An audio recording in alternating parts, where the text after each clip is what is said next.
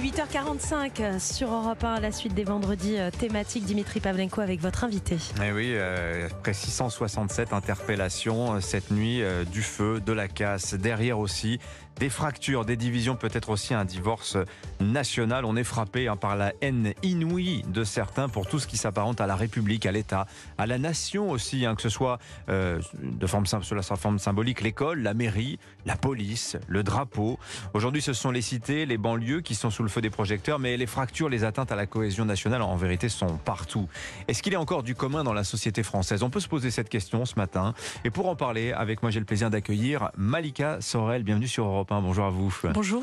Vous êtes essayiste, vous êtes écrivain, ancienne membre du Haut Conseil à l'intégration. Malika Sorel, ces questions euh, sur l'unité nationale, le consensus national, la cohésion. Vous vous les posez depuis des années à travers euh, vos nombreux ouvrages. Le dernier en date, je le signale, Les Dindons de la farce, paru chez Albin Michel.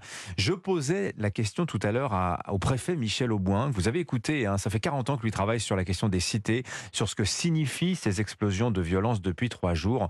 N'ont-elles à voir qu'avec la mort du jeune Naël Alors lui répondait non, elles n'ont pas à voir. Il y a, il y a- il y a une dimension de prétexte, mais il voyait pas du tout euh, finalement de stratégie derrière. Il y avait rien de politique selon lui. On était plus dans l'anomie. Il n'y avait pas de sens. Vous n'êtes pas d'accord avec ça, Malika Sorel Non, pas du tout. Pourquoi? Parce que c'est éminemment politique euh, tout ce qui se passe. Et d'ailleurs, c'est exprimé. C'est souvent, ce- je l'écrivais euh, dès mon premier ouvrage, Le puzzle de l'intégration. Et en réalité, euh, je suis pas, si je puis m'exprimer ainsi, une pure intellectuelle, mais moi, je me vis comme femme politique, même si j'ai essayé d'avoir un mandat politique. Pour l'instant, je n'en ai pas eu. Mais je me vis comme femme politique. D'ailleurs, j'avais commencé ma carrière politique en rejoignant Dominique de Villepin au moment des émeutes de 2005 parce que ce que j'écoutais dans les médias, ben, c'est un peu ça, c'est-à-dire ce que vous dites, euh, ce sur quoi vous m'interrogez, c'est-à-dire est-ce qu'il y a un message politique ou pas. Et à l'époque, j'avais écrit à Dominique de Villepin pour lui dire ben, ce que j'écoute euh, sur les médias, euh, pour moi, c'est absolument hors sol. Je lui avais écrit comme ça une Hmm. lettre.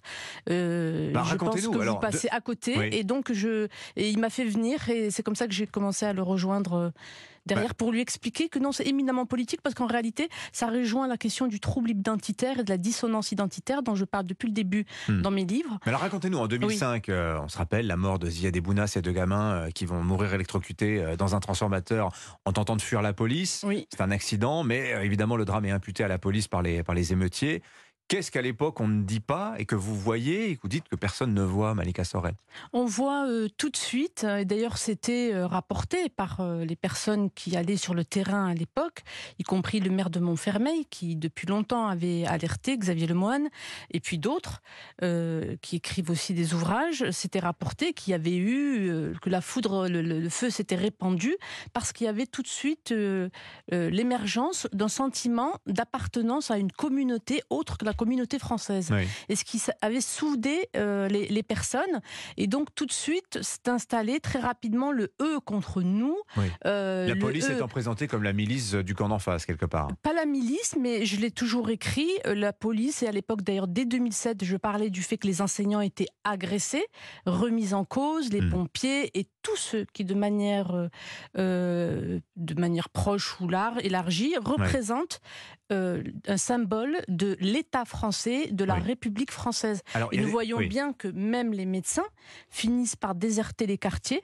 Donc, euh, ils sont pris pour cible également. Ils ne veulent plus exercer. Et donc, c'est- une catastrophe absolue de continuer à dire, alors qu'on l'avait vu et je l'ai écrit dans le Figaro hier, en 2005, on voit partir en fumée tout le produit euh, de, des investissements de l'État, et vous avez encore aujourd'hui des intellectuels, Oui. des hauts fonctionnaires, des politiques qui vous disent que 2005, c'est social. En 2005, vous avez quand même 25 ans de politique de la ville, parce que les premières émeutes en banlieue, c'est 79-81. On dit souvent Vaux-en-Velin Oui, il y a eu- 81. bien sûr, il y a eu les Menguettes, il y a, il y a Voilà. Dreux, il y a, il y a eu beaucoup de choses avant. Il y en a eu bien 89, sûr. 91, bref, c'est assez- ça- et, et- et- et on répond par euh, des grands plans banlieue, euh, Voilà. des plans de réhabilitation du bâti, etc., etc. Et, puis du ça- social, du social, du social. Et en réalité, ce n'est pas du tout la réponse parce que, euh, écoutez, moi j'ai vécu euh, 15 ans en Algérie. Euh, Là-bas, on n'avait quasiment rien. On était tous pauvres. On était 40 par classe. Et puis, la plupart d'entre nous dormions sur des matelas jetés au sol et réempilés le matin. Ceux qui arrivent, la plupart arrivent en appartenant aux classes sociales défavorisées des pays d'origine. Ils arrivent, ils sont pris en charge et puis tout à coup, euh, leurs enfants, leurs Hmm. petits-enfants commencent à brûler la France en disant euh, on n'a pas assez. Non, mais attendez, il faut arrêter de plaisanter Oui, maintenant parce mais- que la situation est grave. Malika Sorel, vous dites ce matin, les, les cités ont divorcé du reste de la nation.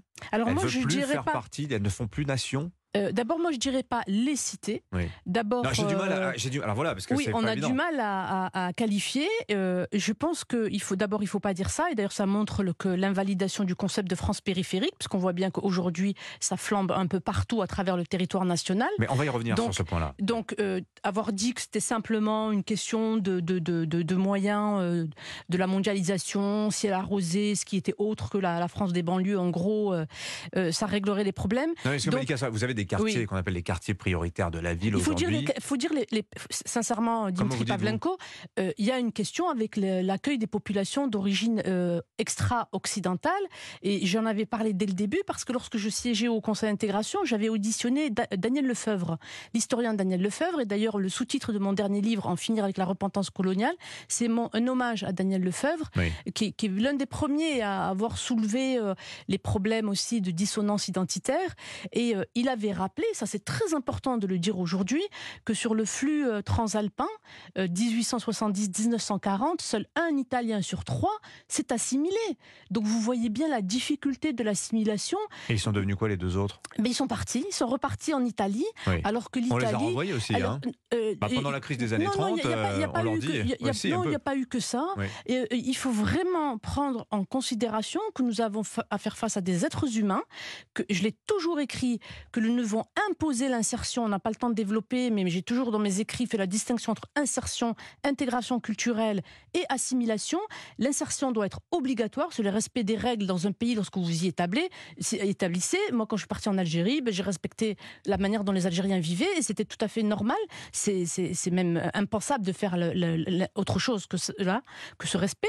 Euh, L'intégration culturelle, c'est le fait de s'approprier les valeurs les principes moraux de la terre d'accueil et de transmettre à ses descendants.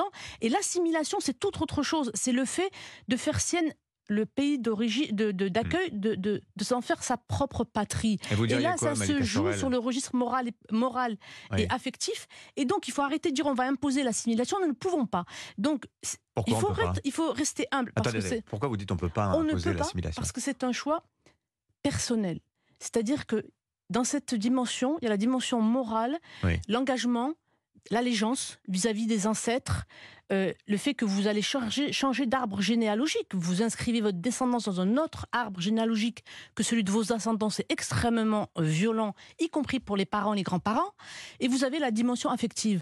Et après, à moins qu'on nous prouve le contraire, l'amour ne se met pas en équation. Hmm. Et vous avez d'ailleurs dans des familles de l'immigration, parmi les frères et sœurs, vous avez des gens qui vont s'assimiler, devenir parfaitement français, et d'autres qui ne s'assimileront pas. Oui. Et donc, il y a eu une erreur politique déjà de distribuer le code de la, na- la- la nationalité. C'est un problème, pour moi, le- vraiment l'urgence absolue, euh, en dehors, bien entendu, de rétablir l'ordre et d'appeler au calme. Et là, les politiques ont tous une responsabilité. Oui. Tous ceux qui cautionnent les violences aujourd'hui, je l'ai écrit dans le Figaro, sont des personnes qui alimentent le trouble à l'ordre public. Oui. Euh, de, le ministre de la Justice en a parlé aussi hier. Il faut les sanctionner, il faut les poursuivre. Malika Donc il y a ça. Mais il faut, pour moi, l'urgence absolue, c'est un moratoire sur l'attribution dans la société française. Et, et je termine juste sur sur ça. l'attribution de la nationalité française. Absolument, absolument, parce que c'est un titre de propriété sur le sol et c'est cela qui alimente le sentiment d'impunité de ce que vous voyez se dérouler aujourd'hui. Hmm. Parce qu'une partie de gens, je vois le gouvernement algérien est intervenu, ben oui, c'est un ressortissant algérien euh, qui est décédé, donc ils interviennent parce qu'ils ont tous la double nationalité. Mais en Algérie, On ne peut pas abandonner la font- nationalité algérienne. hein. Euh, vous ouais. pouvez ne jamais renouveler vos papiers. Moi, j'ai une seule nationalité aujourd'hui. Oui. Et d'ailleurs, euh, Jésus le disait, on peut pas avoir deux maîtres à la fois, on a un seul maître. Hmm. Et c'est une réalité, donc Malika il faut l'entendre. allons plus loin. Euh, Il y a d'autres niveaux de fracture en France. hein. Oui. La question des cités, la question des banlieues, on l'a dit, la question des populations extra-européennes. Il y a aussi toutes ces divisions diagnostiquées, par exemple, par Jérôme Fourquet, qui nous dit, regardez, est-ce que la France triple A la France de l'ombre a encore beaucoup de choses euh, à se dire. On est dans des camps qui ne se comprennent plus.